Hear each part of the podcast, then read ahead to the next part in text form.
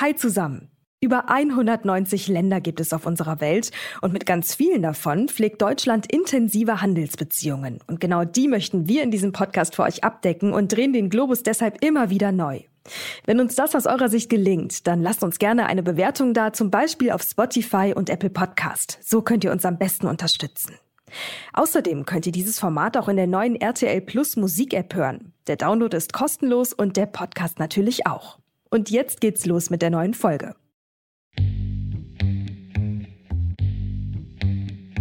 Argentinien liegt in der Rangfolge der Handelspartner Deutschlands auf Platz 64. Im Jahr 2022 handelten wir Waren im Wert von 3,59 Milliarden Euro mit dem Land hin und her.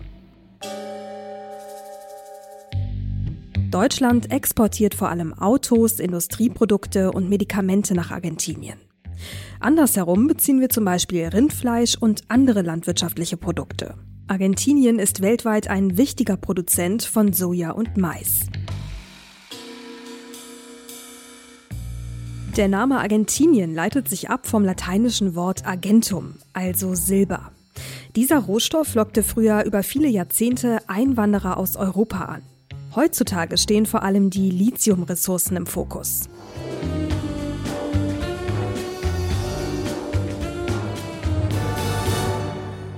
Vor wenigen Wochen hat Javier Milei die Präsidentschaftswahl in Argentinien für sich entschieden. Ein selbsternannter Anarchokapitalist, der mit lautem Wahlkampfgetöse eine radikale Kehrtwende für das krisengebeutelte Argentinien gefordert hatte. Mal war Millet im Superheldenkostüm unterwegs und mal mit der Kettensäge, um die geforderten Kürzungen in Szene zu setzen. Viele Ministerien will er streichen, den argentinischen Peso abschaffen und den US-Dollar einführen. Bei seiner offiziellen Amtseinführung schwor er das Volk auf seine Schocktherapie ein.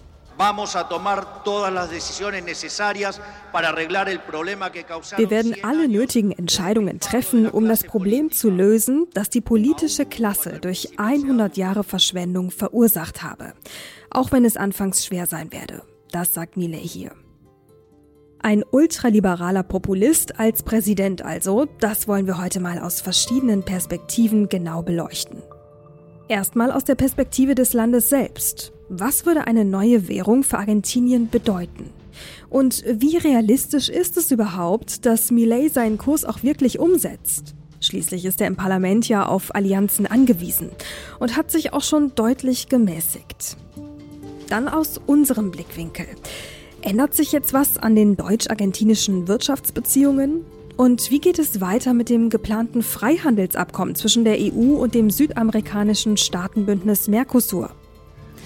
Argentinien war neben Frankreich einer der Blockierer. Doch Millet sollte dem Abkommen als Ultraliberaler deutlich aufgeschlossener gegenüberstehen. Und auch aus der globalen Perspektive ist der neue Präsident einen genaueren Blick wert. Schließlich gilt Millet, anders als die Vorgängerregierung, als Unterstützer der Ukraine. Viele Länder des globalen Südens tun sich ja schwer damit, den harten Kurs des Westens gegenüber Russland mitzutragen. Ob sich daran jetzt was ändert? Der ukrainische Präsident Volodymyr Zelensky scheint jedenfalls darauf zu hoffen, war er doch bei der Amtseinführung Millets in Buenos Aires persönlich mit dabei. Über das und mehr sprechen wir gleich mit unseren heutigen Gästen Federico Fodas und Susanne Kess. Herr Fodas ist Präsident des Internationalen Wirtschaftssenats und emeritierter Professor für Volkswirtschaftslehre am Kieler Institut für Weltwirtschaft. Er ist in Argentinien geboren und hat das Land auch deshalb schon seit vielen Jahrzehnten ganz genau im Blick. Und Susanne Kess leitet das Auslandsbüro der Konrad-Adenauer-Stiftung in der argentinischen Hauptstadt Buenos Aires. Im Anschluss blicken wir dann noch wie gewohnt mit dem NTV Telebörsenteam aus Finanzsicht auf das Land. Und damit erstmal Hallo zusammen hier bei Wirtschaft Welt und Weit. In diesem Podcast sprechen wir darüber, wie sich die Welt seit dem Ukraine-Krieg strategisch neu aufstellt. Welche wirtschaftlichen Bündnisse drohen endgültig zu zerbrechen? Wo entstehen vielleicht auch ganz neue Allianzen? Und was heißt all das für uns und unsere Wirtschaft in Deutschland? Dazu sprechen wir jede Woche Donnerstag mit Menschen, die sich auskennen. Ich bin Mary Abdelaziz Ditzo, Journalistin und Leiterin für den Bereich Wirtschaft und Innovation bei NTV. Heute ist Donnerstag, der 14. Dezember und in dieser Folge blicken wir auf Argentinien. Buenos Aires ist mit über 15 Millionen Menschen sowas wie das Herz Argentiniens. Und das schlägt ganz klar im Tango-Takt. In der zweiten Hälfte des 19. Jahrhunderts, zu Zeiten einer riesigen Einwanderungswelle, ist der Tango Argentino rund um den Rio de la Plata entstanden. Zu Anfang verpönt, wurde der Tango schnell zur Stimme der Arbeiter und somit auch zu einer Art Gesellschaftskritik. Auch heute noch sind Tango-Klänge in Buenos Aires allgegenwärtig. Viele Texte drehen sich um enttäuschte Liebe, Leidenschaft und Schmerz. Und der Tango zählt gewissermaßen zum Kulturgut des riesigen Flächenlandes. Argentinien ist mit 2,78 Millionen Quadratkilometern das achtgrößte Land der Welt und fast achtmal so groß wie Deutschland. Insgesamt leben dort rund 46 Millionen Menschen. Unsere Gäste heute, Federico Fodas und Susanne Kess, kennen nicht nur das Land und die Leute ganz genau, sondern auch die politische und die ökonomische Situation. Wir sind gespannt auf Ihre Eindrücke und ich würde sagen, wir legen auch direkt los. Frau Kess, Herr Fodas, herzlich willkommen bei uns im Podcast. Schön, dass Sie Zeit für uns haben. Schon gemacht. Hallo, vielen Dank für die Einladung und schöne Grüße aus Buenos Aires. Ja, ähm, lassen Sie uns direkt reinstarten. Javier Milei ist ja der neue Präsident ähm, Argentiniens. Frau Kess, Sie sind ja gerade in Buenos Aires, haben es auch gerade schon äh, gesagt. Ähm, Sie haben den Wahlkampf ganz direkt miterlebt. Was glauben Sie, warum ist Milei gewählt worden? Millet ist aus vielen verschiedenen Gründen gewählt worden. Unter anderem natürlich, weil die wirtschaftliche Situation in Argentinien wirklich verheerend ist und die Menschen einen tiefgreifenden Wandel wollen und die vorherige Regierung abwählen wollten, die das Land mit 150 Prozent Inflation und wirklich tiefgreifenden wirtschaftlichen Problemen hinterlässt. Hm. Das deutet natürlich darauf hin, dass ähm, Argentinien ziemlich tief in der Krise steckt. Wir haben darüber auch viel gelesen in den letzten Tagen. Herr Fodas, ähm, ja, wie würden Sie denn die aktuelle Lage beschreiben? Ja, die aktuelle Lage, das klang ja schon äh, ganz deutlich an ist sehr schlecht. Das Land ist in einer Art Rezession. Seit fünf Monaten geht das Bruttoinlandsprodukt zurück. Äh, es gibt Prognosen, die meinen, das Land würde äh, kräftig wachsen, aber ich glaube nicht so sehr daran. Äh, das Land hat eine sehr hohe Arbeitslosigkeit. Wie hoch? Wissen Sie das?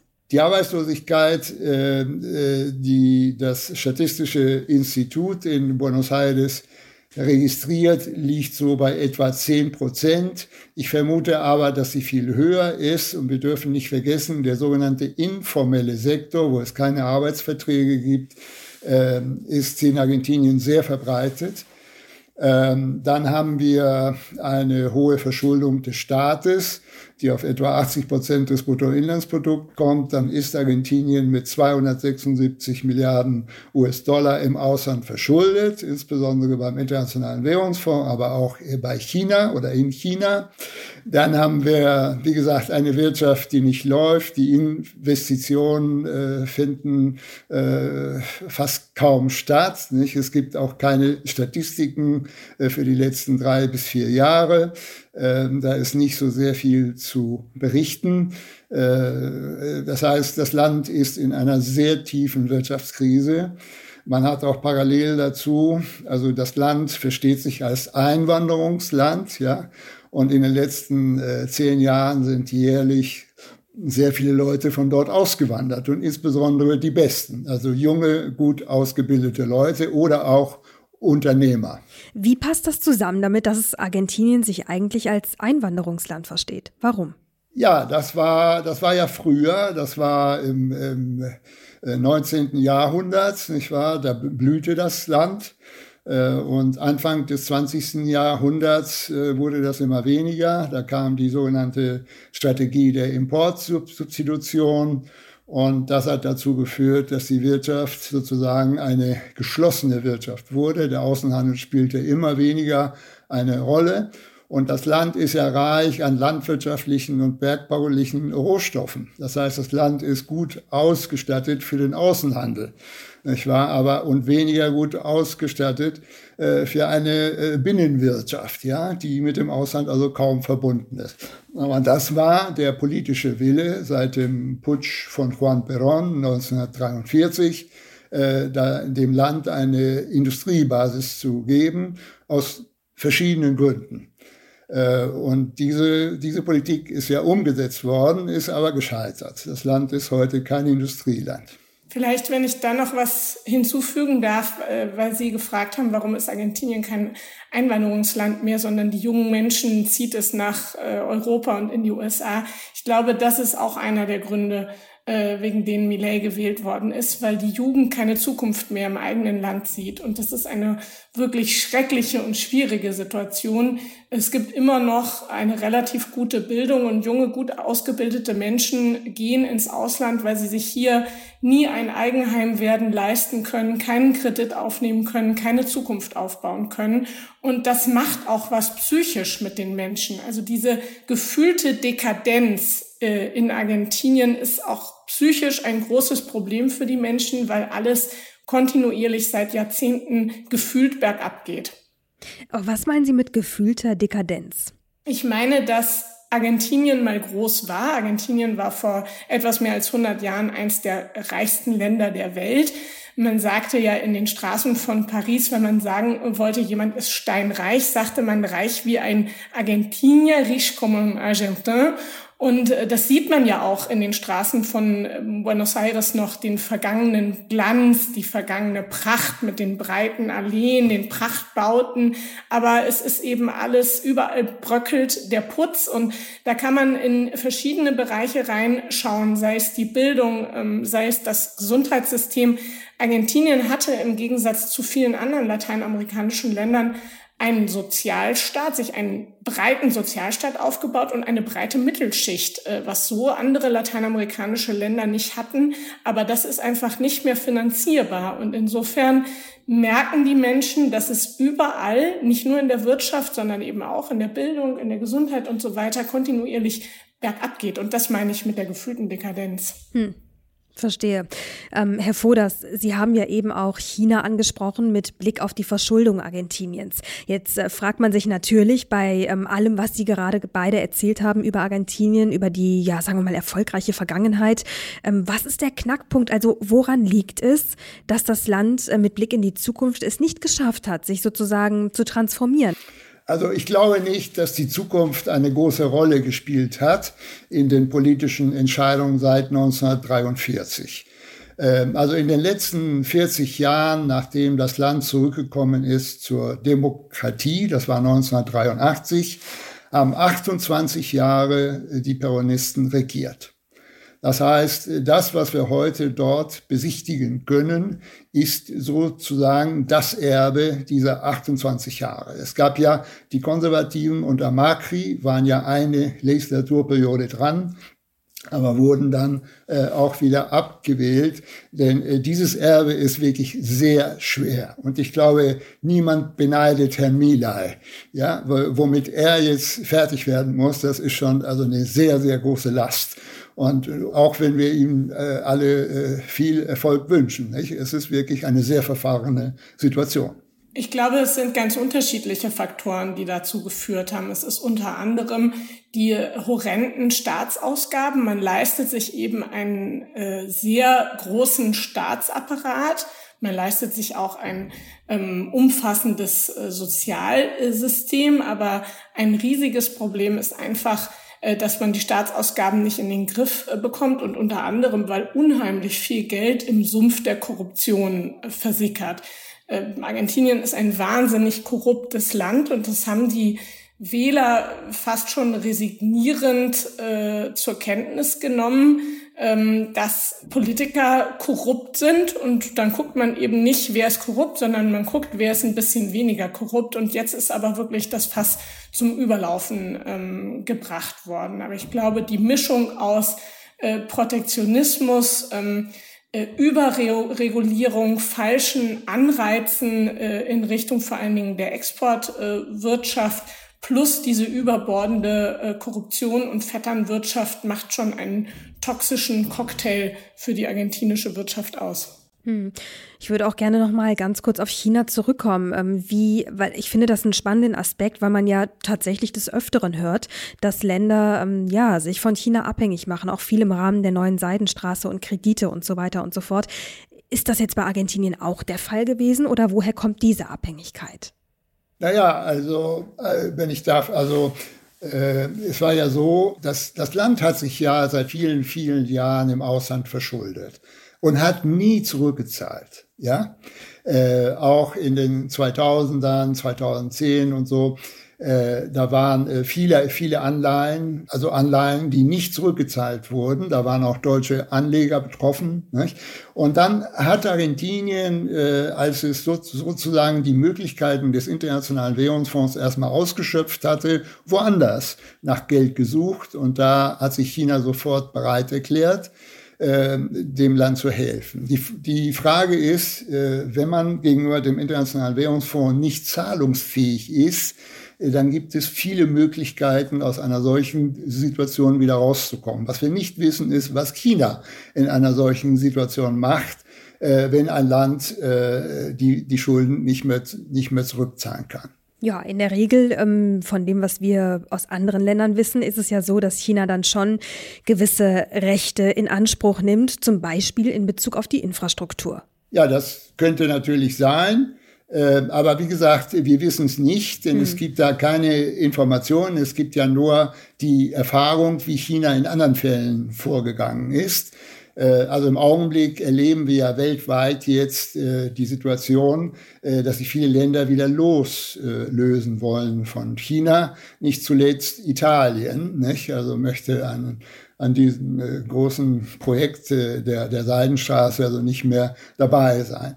Griechenland hat ja schon äh, äh, schmerzhaft äh, erfahren müssen, was das heißt und auch viele andere äh, Länder in, in Asien auch.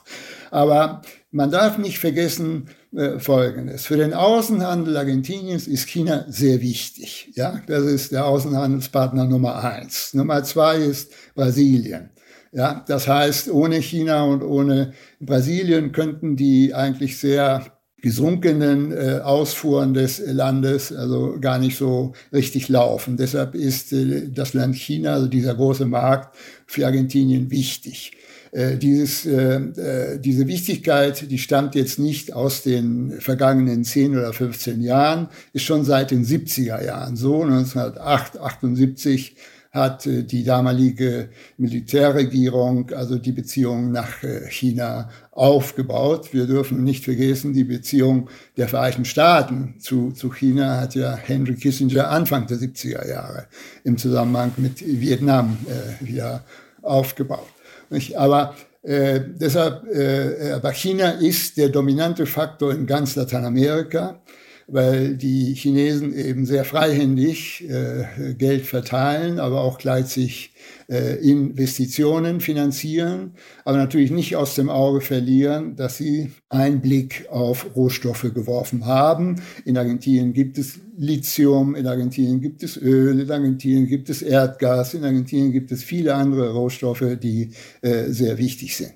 Ein großes Problem äh, der argentinischen Wirtschaft ist ja die Devisenknappheit. Und Millet übernimmt ein Land äh, mit äh, negativen Nettoreserven in der Zentralbank.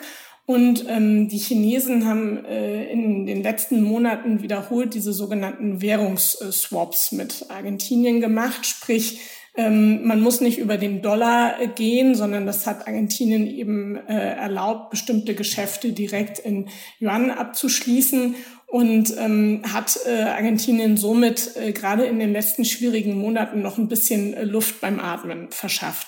Und was man auch berücksichtigen muss, ist, dass ähm, China sehr, sehr aktiv ist, auch in Argentinien, auch in kritische Infrastruktur investieren will. China baut gerade einen großen Hafen ähm, in äh, Feuerland es geht ähm, in erster Linie wohl darum, dass da auch die ganz großen Containerschiffe ähm, anlegen und ablegen können. Aber außerdem vermutet man eben, dass man ein strategisches Einfallstor in die Antarktis ähm, haben möchte seitens äh, Chinas. Und die Investitionen auch in Infrastruktur ähm, sind sehr, sehr hoch. Und ähm, insofern denke ich, dass man auch äh, bei der neuen Regierung Millet sehr stark auch auf die Außenpolitik äh, schauen sollte. Die äh, scheidende Regierung ähm, hat ja noch den BRICS-Beitritt beantragt und Argentinien sollte ja nun eigentlich zum 1. Januar BRICS-Mitglied werden.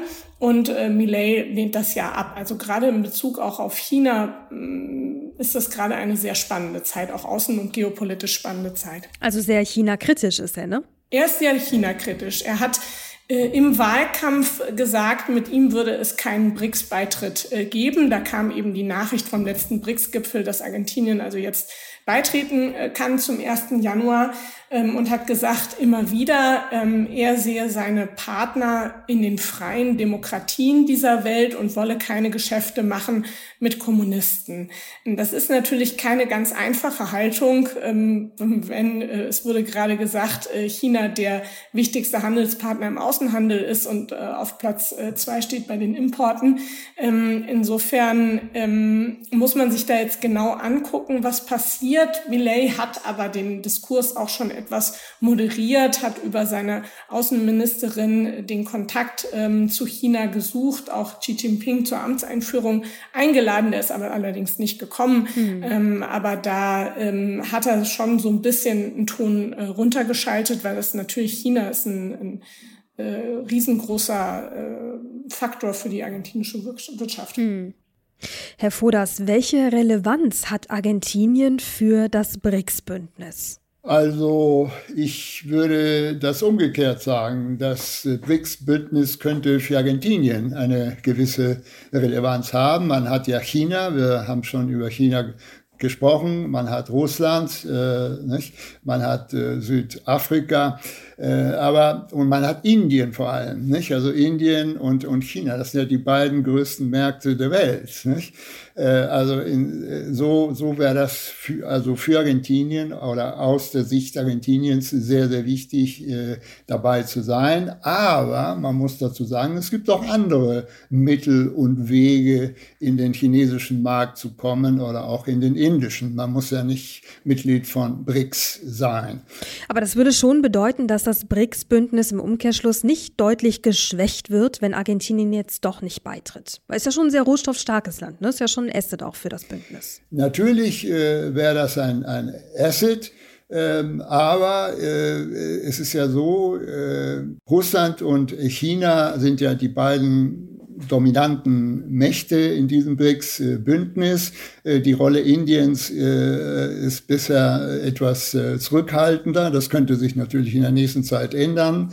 Ähm, und es ist auch die Frage, ob die Ziele des, von, von BRICS, so wie Russland und, und China sie sehen, auch von Argentinien geteilt wird. Und ich glaube, unter Millet äh, werden wir das nicht sehen, sondern wir werden eine ganz andere außenpolitische Orientierung und auch außenwirtschaftliche Orientierung sehen. Nur man kann diese Dinge, diese, Fest, äh, diese Strukturen nicht über Nacht verändern, nicht wahr? Also vieles wird natürlich weitergehen und was äh, Herr Millet im Wahlkampf gesagt hat, das war, um endlich mal äh, dem, dem Wähler eine Message zu geben, wir können das ja auch anders machen.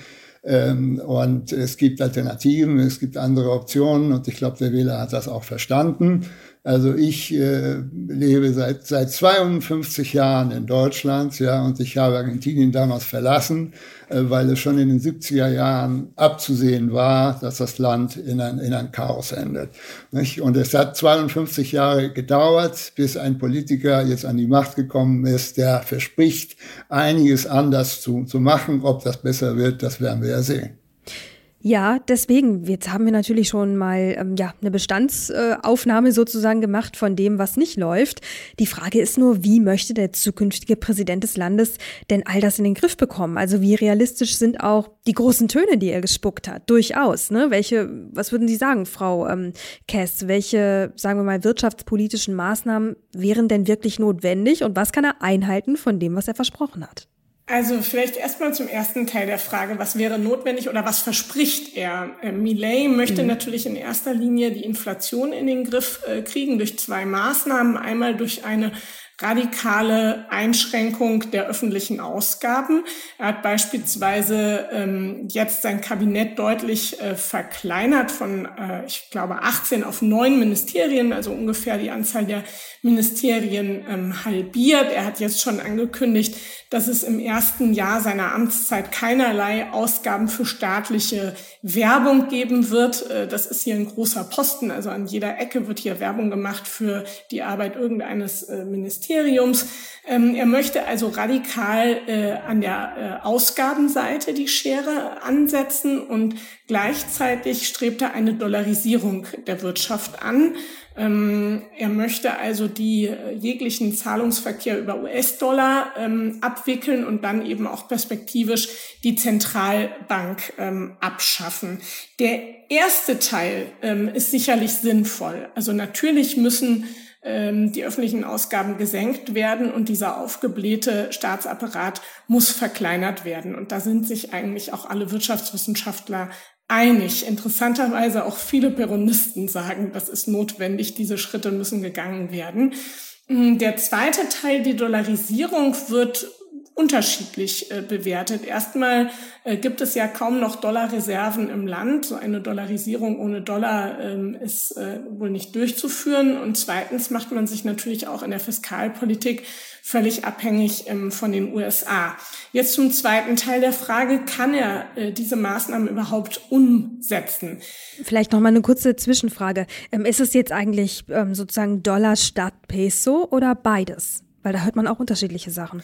Er möchte eigentlich perspektivisch Dollar statt Peso. Er hat jetzt aber gesagt, äh, dass er das nicht äh, sozusagen auf einen Schlag einführen möchte, sondern äh, dass er freistellen möchte, ob man Geschäfte in Pesos oder in Dollar abwickelt. Und wenn ohnehin ungefähr zwei Drittel der Geschäfte in Dollar abgewickelt werden, möchte er in einem Referendum ähm, die Menschen darüber entscheiden lassen, ob man diesen Schritt äh, der Dollarisierung äh, geht. Und schon heute ist es so, dass sehr viele, vor allen Dingen Dienstleistungen, beispielsweise äh, Hotels im Tourismussektor und so weiter, alle Preise sich eigentlich nach dem Dollar Schwarzmarktkurs äh, richten ähm, und nicht mehr in Pesos kalkuliert wird von ganz äh, vielen Unternehmen. Das heißt, es gibt de facto schon ähm, eine zumindestens, äh, weil der, der Peso die äh, Preisbildungsfunktion völlig verloren hat, ähm, werden jetzt schon relativ viele Preise in Dollar ähm, kalkuliert. Und ähm, bisschen wie in Kuba, ne? Ein bisschen wie in Kuba, genau. Hm. Genau, also das, das ist schon aber sehr, sehr lange so. Nicht? Also die argentinische Volkswirtschaft ist dollarisiert äh, seit den 70er Jahren des letzten Jahrhunderts. Nicht? Da hat man, also immer wenn es darum geht, eine Wohnung zu kaufen oder ein Auto zu kaufen, da gab es äh, auch Peso-Preise, aber da der Peso ja nichts wert ist, äh, und äh, wie gesagt, in dieser ganzen Zeit nicht mehr, sondern eher noch weniger wert geworden ist. Ja, also ich unterschreibe alles, was Frau Kess gerade dazu gesagt hat. Und ich sehe das auch so, dass es nicht leicht sein wird, die Dollarisierung in dem Sinne, dass man den Dollar als, als Währung, als nationale Währung äh, einführt. Äh, dann müsste die Federal Reserve in den Vereinigten Staaten dem Land äh, so einen Betrag von 40 oder 50 Milliarden erstmal zur Verfügung stellen, damit sowas machbar wäre. Und wir haben äh, aus den Vereinigten Staaten in dieser Richtung noch äh, nichts gehört. Es wird aber diskutiert. Ähm, aber es ist äh, so, auch die Zentralbank kann nicht von heute auf morgen äh, abgeschafft werden, nicht? Äh, sondern da, muss, da müssen erstmal Gesetze geschaffen werden. Und aber können Sie, können Sie das noch mal kurz erklären? Warum, wo ist der Sinn dahinter, die Zentralbank abzuschaffen? Damit kein Geld mehr gedruckt werden kann. Ja, also Sie müssen sehen, dass die Regierung, die jetzt abgewählt wurde, ja, ihre Staatsausgaben wurden finanziert äh, von der Druckpresse, nicht wahr? Das war also alles Geld, das es eigentlich gar nicht gab. Das wurde natürlich in den Umlauf gebracht, aber hat es, hat es nur die Verschuldung erhöht und insbesondere die Inflation. Eine Inflation von 150 Prozent im Jahr werden sie nicht über Nacht los. Die kann man nicht übers Wochenende stoppen. Das wird eine Weile dauern. Und dazu braucht man auch eine Zentralbank, wo man die Geldmenge steuern kann. Die Inflation äh, steht ja in einem engen Zusammenhang zu der, zu der Menge an Geld, die in Umlauf ist, und zu der Fiskalpolitik. Nicht? Und die letzte Regierung hat ja äh, die, viele Ausgaben getätigt, für die sie keine Einnahmen hatte zur Finanzierung. Das heißt, das war also alles nur heiße Luft oder, oder Schulden. Und äh, das möchte Milay stoppen und das ist sicherlich eine sehr wichtige Aufgabe. Nur es wird eben Zeit brauchen, bis man wieder äh, zu einer normalen einstelligen Inflationsrate kommt. Äh, und dazu braucht man die Zentralbank. Wie gesagt, es gibt in der Geschichte, in der Wirtschaftsgeschichte gibt es die Inflation in Deutschland, die Inflation in Österreich, die Inflation in vielen anderen Ländern. Äh, da kam es mal zu Hyperinflation. Das hat Argentinien auch schon mal in der, in der Vergangenheit gehabt. Ähm, und das kann man alles nicht so über, über Nacht äh, stoppen. Das wird also eine bestimmte Zeit brauchen. Aber alle äh, Prognosen, die ich so gehört habe von Ökonomen, die sich freuen, dass die Inflationsrate wieder runtergeht. Wie Sie ja wissen, die Inflation ist ja die schlimmste Steuer für Menschen, äh, die feste Einkommen haben, nicht? die entweder Gehälter beziehen oder, oder eine Rente. Ähm, und insofern wäre das eine höchst sozialpolitische Aufgabe, diese Inflation zu stoppen. Nicht wahr? Damit die Leute wieder sparen können, damit die Leute sich wieder äh, trauen können, nicht wahr, ein bisschen äh, Peso äh, auf dem Konto zu haben. Heutzutage ist das, ist das nicht möglich. Jeder, äh, auch Analphabeten in Argentinien, haben Dollar irgendwo hm. unter der Matratze, ja, und, und lösen dann immer jede Woche ein paar Scheine in, in Peso, um zu, um, äh, um zu überleben. So, und damit mu muss jetzt Schluss gemacht werden.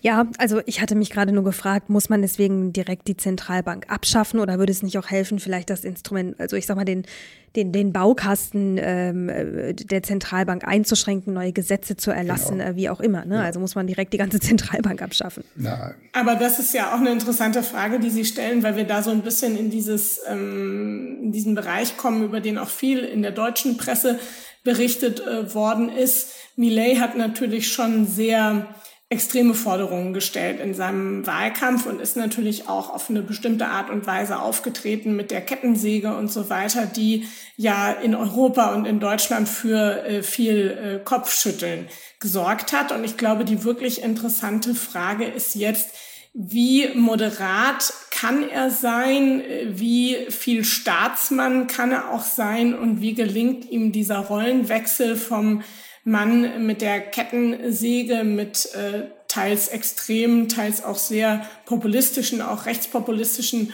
Forderungen ähm, zu einem äh, Staatspräsidenten. Ja.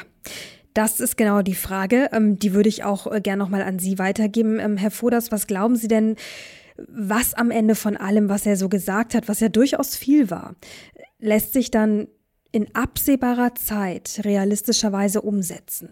Also das Wichtigste scheint mir zu sein, hier gibt es einen Richtungswechsel. Und das ist das, was gewählt wurde. Also Schluss mit der alten Politik und äh, äh, man muss also wieder den normalen Wert des Geldes herstellen. Man muss, wie das schon gesagt wurde von Frau Getz, den Staat zurückfahren. Ja, es gibt so viel Regulierung, die man eigentlich gar nicht braucht und die, die, der meiste Teil dieser Regulierung bremst die Wirtschaft. Die Exporte werden besteuert. Das kann man sich nicht vorstellen. Die Exporte von Soja, die sehr gut laufen, die Exporte von Sojaöl, die Exporte von Sojamehl, also die hervorragend laufen, ja, die werden besteuert.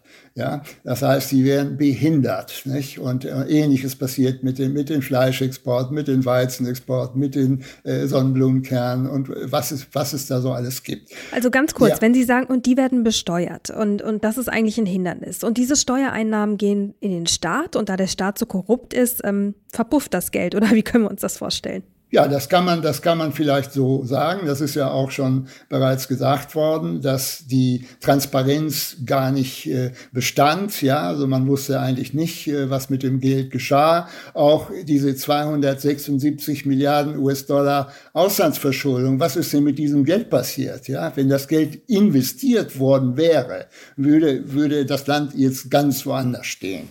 Nicht? Da muss man sich ja auch fragen, was ist mit diesem Geld geschehen? Ja, also äh, nein, aber äh, es ist so, wenn ein Exporteur eine, ein landwirtschaftliches Erzeugnis exportiert, dann zahlt er natürlich seine Einkommensteuer, wie das normal ist für, für, für jede Firma und für jede Person. Ja, aber zusätzlich dazu muss er noch Exportsteuern zahlen. Und das ist ja etwas, was, was nicht notwendig ist. Aber weil die Exporte Argentiniens sehr begehrt sind weltweit, hat die Regierung gedacht, na ja gut, dann können wir ein bisschen äh, äh für Einnahmen des, des Staates sorgen. Nicht? Aber eigentlich machen sie dadurch den Außenhandel kaputt. Jetzt spielt ja bei all dem auch eine große Rolle das sogenannte Mercosur-Abkommen, das ja seit Jahrzehnten verhandelt wird. Ähm, vor wenigen Monaten in Brüssel eigentlich schon, ja, halbwegs große Euphorie. Man dachte, jetzt, jetzt ist es endlich soweit und dann irgendwie doch nicht. Wo stehen wir da und welche Rolle spielt jetzt die Wahl des ähm, aktuellen neuen Präsidenten ähm, für den letztendlichen Abschluss dieses Abkommens? Nun, der, der abgewählte Präsident Fernandes, äh, der wollte nicht zeichnen. Ähm, aber äh, der neue Präsident äh, sieht das als eine gute Möglichkeit äh, für Argentinien. Nur äh, Mercosur, das hört sich immer so nach Freihandelszone und sowas an. Äh, es ist eigentlich eine Zollunion, die nicht funktioniert. Nicht? Die gibt es ja schon seit vielen Dekaden. Und das Einzige, was da funktioniert, ist der sehr intensive Handel zwischen Argentinien und Brasilien, der aber überaus reguliert ist. Ja, das sind zwei Nachbarländer und da läuft nichts spontan oder frei, sondern es läuft alles nur über sehr streng regulierte Kanäle. Und das ist ja etwas, was, äh, was nicht sein muss. Aber die, der ursprüngliche Gedanke ist, im Mercosur eine Art Europäische Union aufzubauen, also eine Gemeinschaft, die über eine reine Zollunion hinaus ginge. Aber das ist bisher noch nicht äh, geschehen. Und wir haben in, äh, im, im Mercosur äh, sind die Argentinier die, die manchmal ein bisschen bremsen. Und hier im Zusammenhang äh, mit, der, mit der Beziehung zur Europäischen Union geht es ja darum, dass Argentinien gerne landwirtschaftliche Erzeugnisse in die Europäische Union ex exportieren möchte. Tut es ja schon, aber möchte viel, viel mehr. Und da gibt es ein Land bei, bei uns, das ist Frankreich. Frankreich, genau. Äh, da sind die Landwirte nicht so ganz amused über, über diese Perspektive und hm. die Brem Bremsen. Das heißt, es gibt Bremser auf beiden Seiten, äh, nicht nur äh, inner, innerhalb des Mercosur. Hm. Jetzt, ähm, Frau Kess, äh, liest man ja doch äh, Unterschiedliches auch in Bezug auf Millet. Wie würden Sie das denn einschätzen? Erhöhen sich die Chancen mit ihm als Präsidenten oder sinken sie am Ende? Sie haben ja auch noch nach dem Stand des Abkommens gefragt und dazu würde ich gerne noch was sagen. Es ist ja ein Assoziierungsabkommen, das fertig verhandelt wurde, auch unterzeichnet wurde im Jahr 2019 im Juni in Brüssel, aber eben noch von den Mitgliedstaaten der EU, das heißt von den nationalen Parlamenten ratifiziert äh, werden muss. Warum?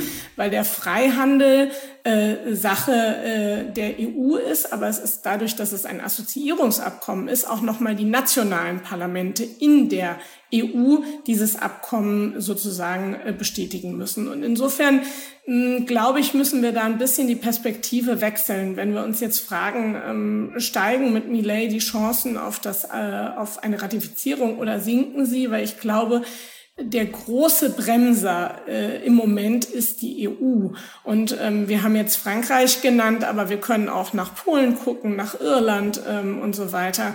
Und, aus ähm, Sorge, aus der Sorge heraus, dass die heimischen ähm, äh, Landwirte leiden. Genau. genau. Und ähm, äh, um mal so eine Zahl in den Raum zu werfen, wenn wir für Argentinien ist natürlich der Rindfleischexport äh, wichtig ähm, und die Quoten, die verhandelt worden sind, äh, die in das Abkommen äh, eingeflossen sind, würde bedeuten 200 Gramm argentinisches Rindfleisch pro EU Bürger pro Jahr. Das ist in Argentinien, in Buenos Aires noch nicht mal ein Steak. Insofern, äh, man muss sich auch ein bisschen vor Augen halten, was da eigentlich verhandelt wird. Aber wenn wir über Geopolitik sprechen, ähm, sollten wir, glaube ich, auch manchmal ein bisschen die Perspektive wechseln. Mhm. Es hat natürlich auch Gründe, warum Länder wie China und Russland äh, sich sehr intensiv ähm, in Argentinien ähm, engagieren und die EU verliert weltweit ähm, tendenziell an politischer und wirtschaftlicher Bedeutung. Sprich, ähm, vielleicht ist es ja auch im Interesse der EU, wirklich darauf zu achten, dass ein solches ähm, Assoziierungsabkommen zustande kommt. Und auf Ihre konkrete Frage zu Millet, die Chancen des Abkommens sinken aus meiner Sicht äh, durch Millet nicht. Ähm, das wurde, glaube ich, etwas verdreht in der Berichterstattung. Er hat sich er ist für Freihandel und durchaus auch für das Abkommen. Er hat sich allerdings sehr kritisch über den Mercosur geäußert. Und Herr Voders hat da eben schon ein paar Punkte angesprochen. Der Mercosur funktioniert mehr schlecht als recht. Ähm, auch übrigens als Zollunion ist immer noch überreguliert. Und seine Kritik äh, galt, glaube ich, eher äh, dem Bündnis äh, an sich äh, als dem möglichen Assoziierungsabkommen mit der EU. Hm. Jetzt haben Sie einen wichtigen Punkt gerade angesprochen, den würde ich gern auch noch mal ausführen. Ähm, Herr Voders, vielleicht können Sie dazu auch noch was sagen. Und zwar, ähm, also es ist ja oft so, dass uns Double Standards vorgeworfen, also doppelte Standards vorgeworfen werden, auch in diesem Fall. Ähm, mit Blick auf Klimaschutz. Wie genau ist da die Haltung ähm, südamerikanischer Länder oder eben auch der Bündnispartner eines möglichen Mercosur-Abkommens äh, mit Blick auf Europa? Ja, also äh, äh, zum Thema Umwelt war Brasilien ein Problem und zwar unter der Präsidentschaft von Bolsonaro. Denn da, äh, da ging es ja um den Regenwald äh, und äh, Bolsonaro äh, war nicht bereit äh, zu verhindern, äh, dass die Regenwaldfläche verringert wird, wenn zum Beispiel die Soja-Anpflanzungsfläche aus, ausgedehnt werden müsse. Und äh, insofern äh, war das natürlich für viele europäische Länder ein großes Problem. Und das äh, führen auch immer Umweltverbände und äh, andere äh, an, äh, die eben behaupten, dass Brasilien da doch nicht ganz, nicht wahr, auf der Linie Europas im äh, Umweltbereich läge. Aber ich äh, sehe das auch ein bisschen anders. Schauen Sie mal, in Lateinamerika haben nicht nur, nicht nur Argentinien, sondern viele andere, andere Länder auch in den letzten 50 oder 100 Jahren Importsubstitutionsstrategien gefahren. Das heißt, dass man wollte gar nicht handeln. Man wollte selber im Land autark werden und alle Maschinen und, und schöne Konsumgüter, die man aus dem Ausland eingeführt hat, selber herstellen. So, und das ist natürlich gescheitert. Aber äh, diese Importsubstitution äh, Strategie impliziert, dass man mit dem Nachbarn gar nicht so richtig handeln will. Ja, man will selber ja alles produzieren. Man kennt das gar nicht, dass man unter Nachbarländern frei handelt. Ja, und das zeigt sich in diesem Mercosur, äh, dass der Handel zwischen Argentinien und Brasilien zwar mehr oder weniger läuft, aber der Handel zwischen, äh, zwischen diesen beiden und den anderen beiden, die dabei sind, Uruguay und Paraguay, ist nicht so, wie er vielleicht sein könnte. Und dann darf man, darf man nicht vergessen, es gibt auch noch Chile, es gibt auch noch Peru, Bolivien, es gibt auch noch viele andere Nachbarländer. Und da ist also der Handel zwischen den Nachbarländern in Lateinamerika äh, eigentlich nicht so kräftig, weil man es gewohnt war, mit den USA und mit Europa zu, zu handeln und nicht untereinander. Das heißt, da muss sich auch ein Mentalitätswechsel äh, äh, ergeben. Und ich glaube, Milay hat das auch im Wahlkampf äh, mit einigen Ökonomen so in dieser Form diskutiert. Mhm. Ich würde gerne noch was zu den doppelten Standards sagen, weil das hier viel diskutiert worden ist. Weil, wie gesagt, das Abkommen war ja fertig verhandelt 2019, dann kam die Pandemie und der European Green Deal und dann wurden äh, sogenannte Zusatzprotokolle angefertigt ähm, von der EU mit Bitte um Unterzeichnung, um sozusagen ähm, die ähm, das äh, fertig verhandelte Abkommen auf die Anforderungen des European Green Deal ähm, abzustimmen. Und das ist hier nicht nur gut angekommen, nicht nur in Brasilien, äh, sondern auch in Argentinien. Hat man sozusagen gesagt, wir verhandeln was und jetzt ähm, äh, macht man durch die Hintertür über diese Zusatzprotokolle die Verhandlungen nochmal auf. Und zu den doppelten Standards, das hat jetzt nichts mit dem Assoziierungsabkommen zu tun, aber ich glaube, es ist wichtig, dass wir uns das deutlich machen, auch in der EU, ist ein wunderbares äh, Beispiel, äh, ist die Impfdiplomatie. In Europa wurde viel die Impfdiplomatie der Chinesen und der Russen kritisiert während der Pandemie, die ja ähm, massiv Impfstoffe auch an Entwicklungs- und Schwellenländer geliefert haben.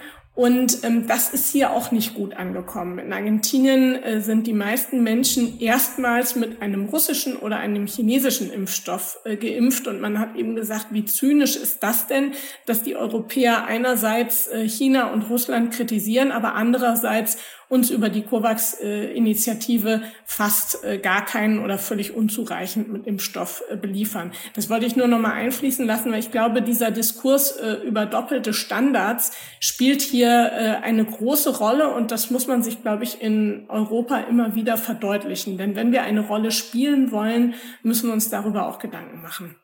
Äh, absolut, aber ich frage mich schon, abseits von dem Beispiel, das Sie gerade genannt haben, ähm, ist es nicht auch so, dass äh, sozusagen Länder des globalen Südens und damit auch Argentinien damit argumentieren im Bereich doppelte Standards und der Blick auf Europa, dass sie sagen, na ja, liebe Freunde, also ihr habt euch jahrzehntelang industriell weiterentwickelt und ähm, das Klima ordentlich versaut und jetzt wollt ihr uns sozusagen Riegel davor schieben, weil ihr festgestellt habt, ähm, wir müssen was tun und es geht zu Lasten unserer wirtschaftlichen Entwicklung. Ist das so die Grundhaltung? Absolut, ja.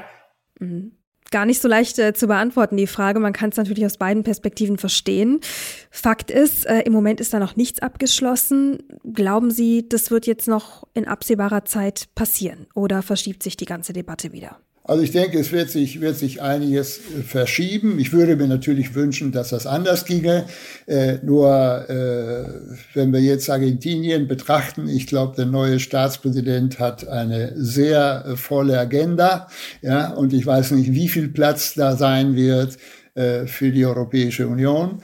Äh, ich würde mir wünschen, nicht, dass er das ganz hoch auf der, auf der, auf der Tagesordnung stehen hat, aber ich befürchte, dass er sich erstmal mit der Inflation und mit dem Thema des, des, des Dollar befassen wird und auch mit, der, mit dem Rückbau äh, des Staates. Und dieser Rückbau des Staates ist also, wie schon erwähnt, also eine zentrale Aufgabe, die viel, viel wichtiger ist für die Zukunft gerade äh, äh, als äh, alle anderen.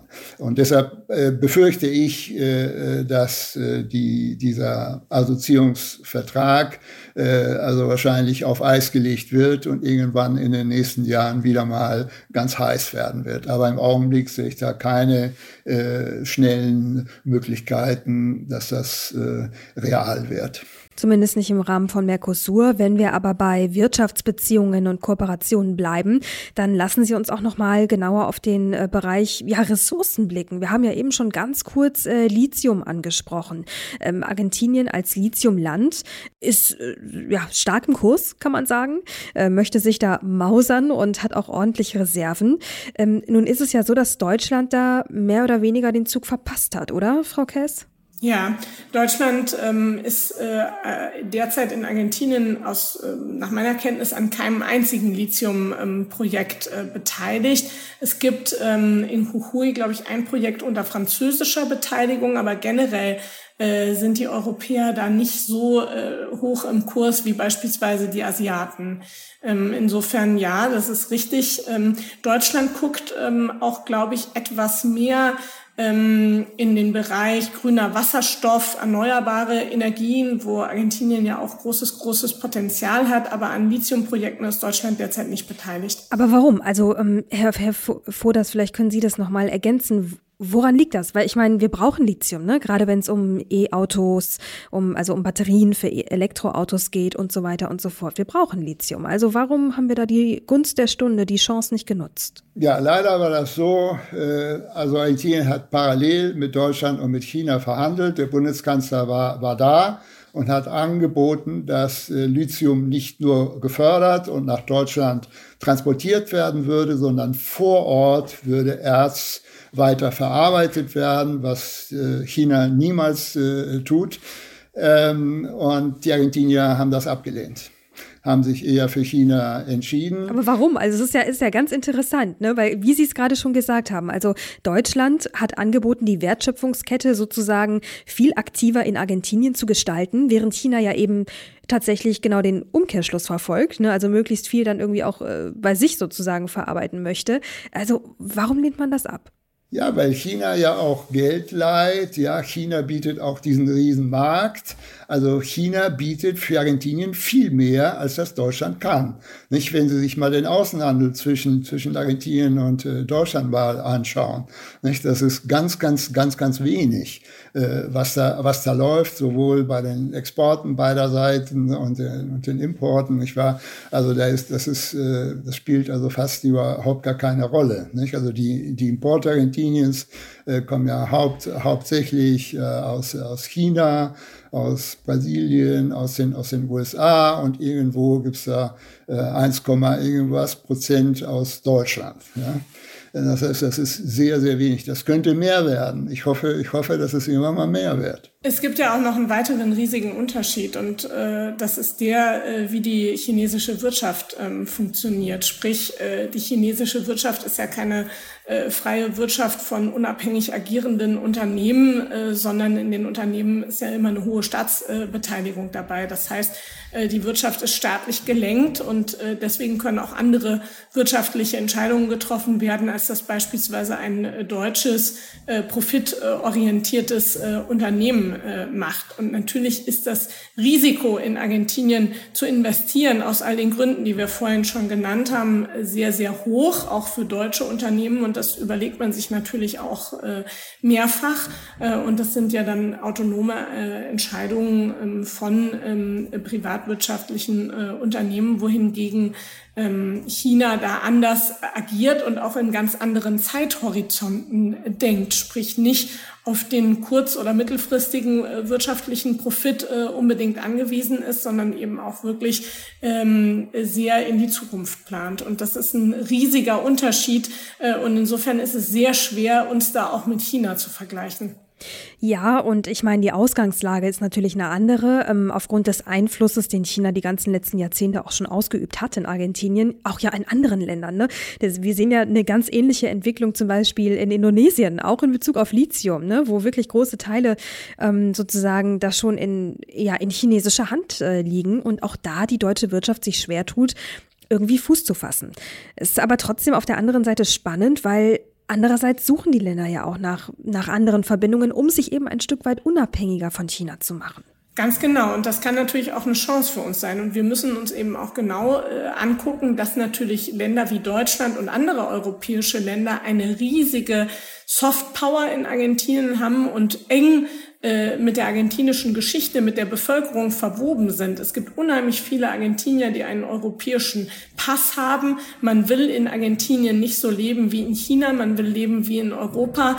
Man blickt nach Europa. Es ist sicherlich das lateinamerikanische Land mit den intensivsten Verbindungen nach Europa. Sprich, diese Position, die Sie eben angesprochen haben, die China heute hat, hat China sich mühsam aufgebaut, wohingegen ähm, Europa immer schon einen sehr hohen Stellenwert in Argentinien hatte und ähm, ehrlich gesagt die Beziehungen hat schleifen lassen in den letzten Dekaden. Und das sollte uns auch zu denken geben und da sollten wir uns auch überlegen, wie wir auch strategisch ähm, agieren, nicht nur als Deutschland, sondern auch als Europa. Hm. Wenn wir bei der, wenn wir doch nochmal auf der deutschen Ebene bleiben, Herr Voders, ähm, Sie haben ja eben auch schon den Wunsch geäußert, dass es doch eigentlich schön wäre, wenn sich die Beziehungen intensivieren würden auf ähm, wirtschaftlicher Ebene. Wo genau sehen Sie denn Potenzial für die deutsche Wirtschaft in Argentinien, jetzt mal abseits äh, von Lithium?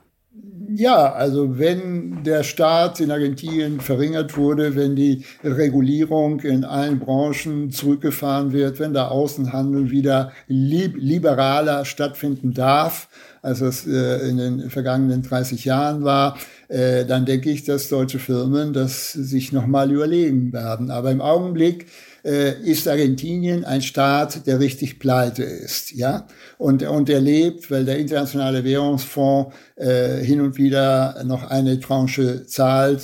Also zuletzt waren das 57 Milliarden US-Dollar. US äh, was äh, dem Fonds ja äh, eigentlich nicht so sehr gut getan hat und der Leiterin des Internationalen Währungsfonds auch viel Kritik eingebracht hat.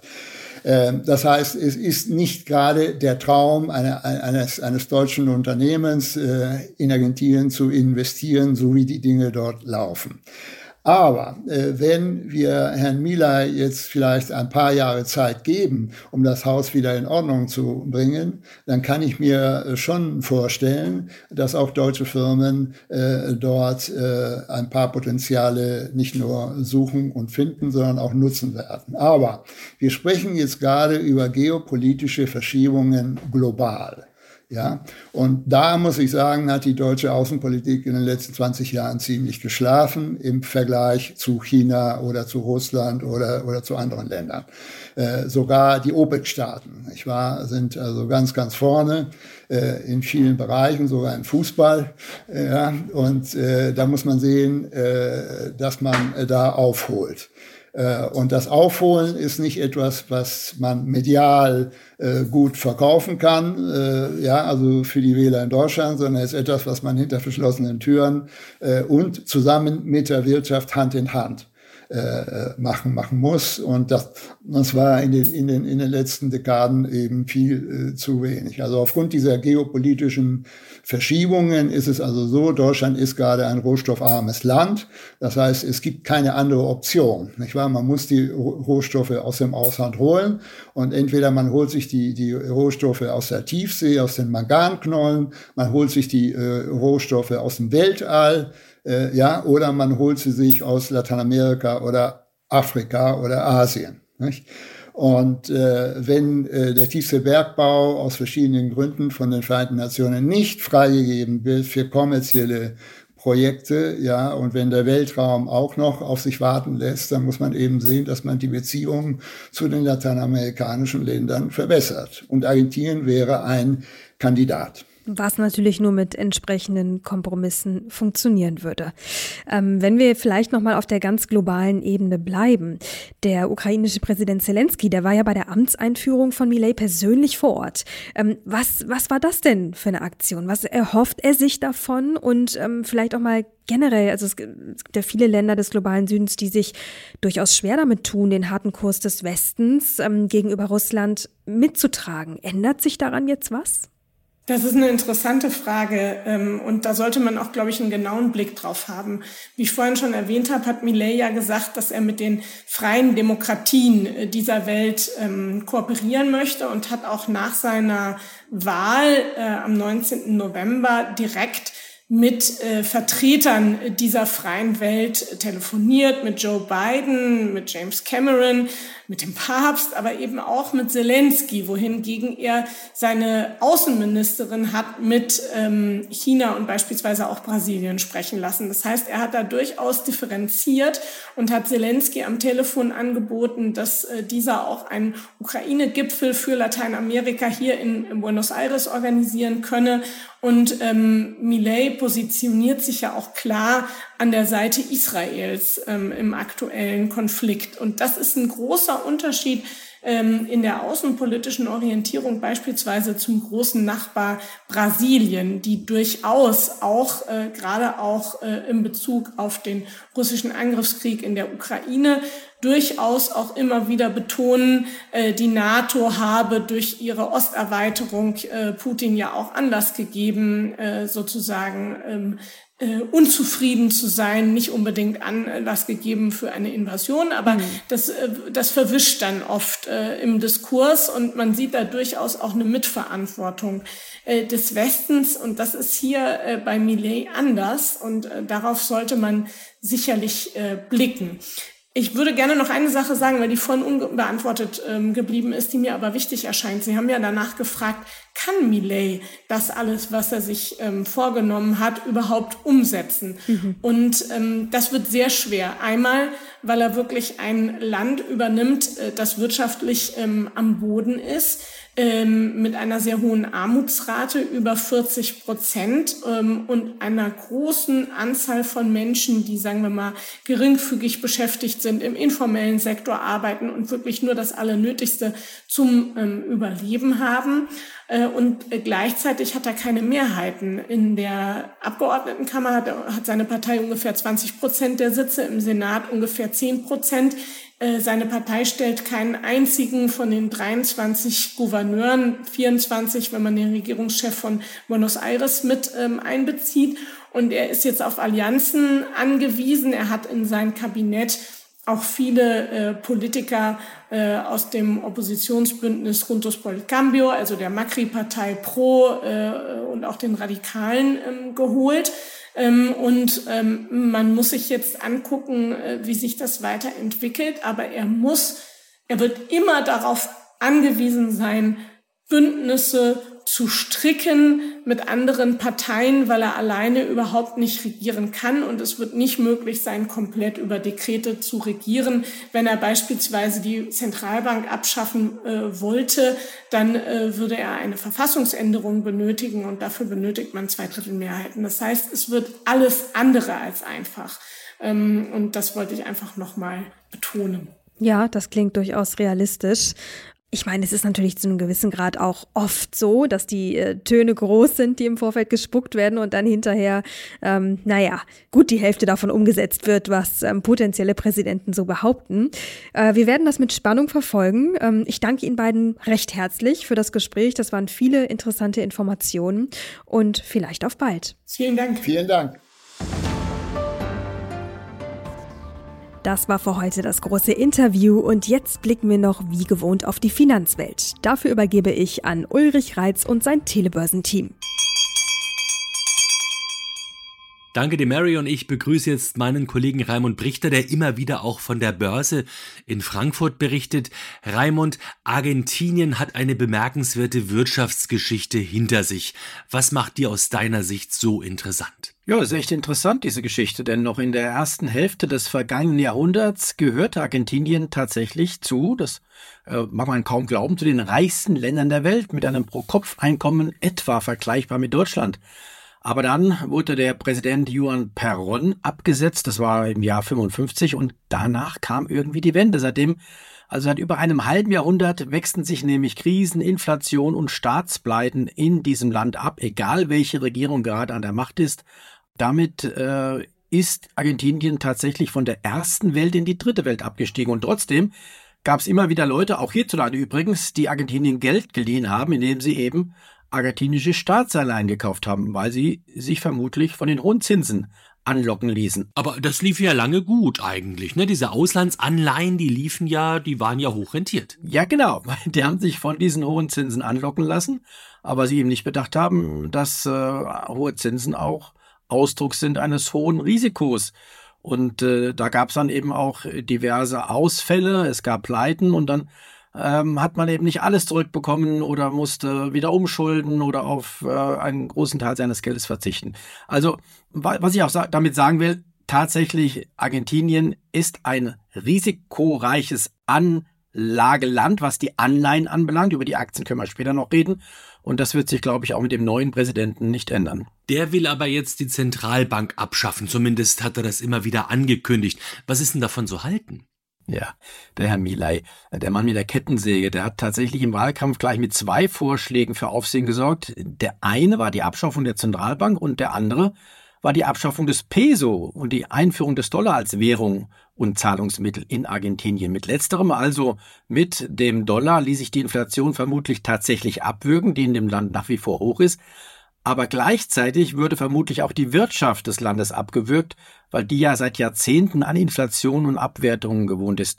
Der Dollar wäre nach meiner Einschätzung zumindest einfach zu stark für das Land. Naja, und was die Abschaffung der Zentralbank anbelangt, naja, sie mag äh, Mile zwar ein Dorn im Auge sein, diese Zentralbank, weil sie natürlich mitverantwortlich ist für die hohe Inflation in den vergangenen Jahrzehnten. Aber auf der anderen Seite ist jede Regierung der Welt dankbar, dass sie eine eigene Zentralbank hat, mit der sie ja auch die Hoheit über das Geldwesen behält und über diese, also über die Notenbank, kann sie im Notfall auch Geld drucken, wenn sie es braucht. Das kann eben jede Regierung. Und deshalb bin ich mir sicher, dass äh, Millet die Zentralbank letztendlich nicht abschaffen wird. Äh, vielleicht mag er sie reformieren, das mag sein, aber abschaffen nicht. Und den Dollar wird er vermutlich aufgrund der von mir genannten Konsequenzen auch nicht einführen. Naja, mal sehen. Aber schau nur mal kurz auf den Aktienmarkt. Äh, ist der für deutsche Anleger aus deiner Sicht interessant?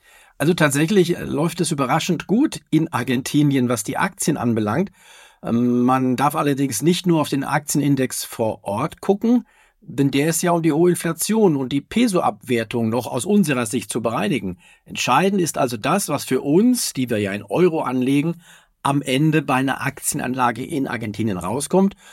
Na, da habe ich mir mal einen Argentinien ETF angeguckt, also einen Aktienfonds, der sich an der Entwicklung des argentinischen Aktienindex orientiert, das MSCI Argentinien, der aber in Euro gehandelt wird, also gleich Inflation und Währung gleich mit drin hat. Und da ergibt sich auf zehn Jahre Sicht ein Plus, man höre und staune, von mehr als 200 Prozent in Argentinien, also mehr als eine Verdreifachung. Der DAX hat sich in diesem Zeitraum nicht mal verdoppelt, also liegt hier zumindest Argentinien klar vorne und was äh, nebenbei bemerkt wieder mal zeigt, Inflation ist für den Aktienmarkt kein Hemmnis, eher das Gegenteil.